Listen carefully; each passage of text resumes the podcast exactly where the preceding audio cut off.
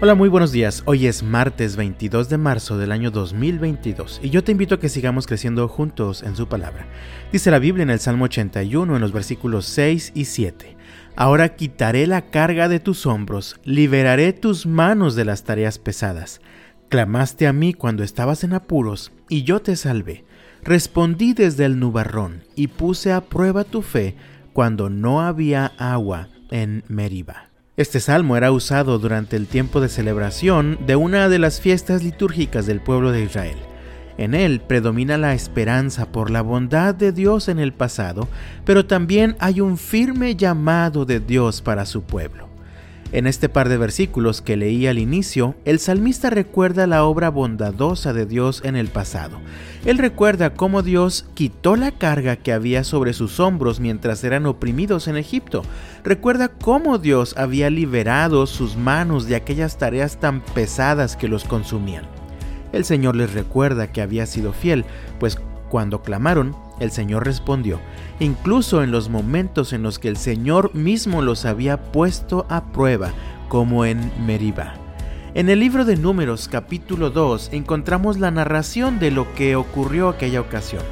Dice el texto que el pueblo llegó al desierto de Sin y acamparon en un lugar en donde no había agua. Muy pronto comenzaron nuevamente las quejas, los reclamos y los lamentos.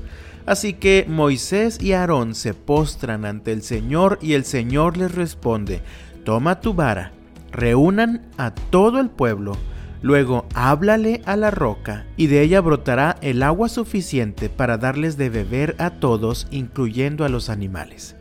Parece que Moisés no escuchó con total atención la voz de Dios, pues vemos en el texto que tomó su vara, reunió al pueblo, luego les hizo un par de reclamaciones y finalmente, en lugar de hablarle, golpeó a la roca dos veces. Después, el agua comenzó a brotar.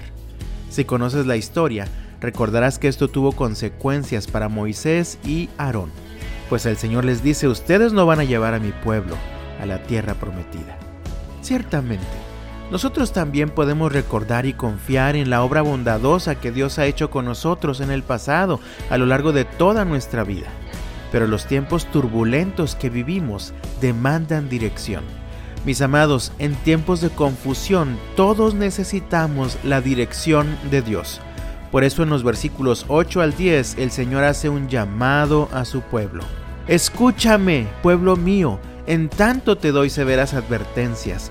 Oh Israel, si tan solo me escucharas, jamás debes tener un Dios extranjero, nunca debes inclinarte frente a un Dios falso, pues fui yo, el Señor tu Dios, quien te rescató de la tierra de Egipto. Abre bien tu boca y la llenaré de cosas buenas. En tiempos de confusión, escucha con atención la voz de Dios y obedece. ¿Te has perdido, mi amado, en medio de la confusión que vivimos? ¿No encuentras el camino a seguir? ¿Has estado moviéndote como dando círculos? Escucha la voz de Dios que encontramos solamente en su palabra, y seguro ésta te mostrará el camino que debes seguir. Que el Señor te bendiga este martes y hasta mañana.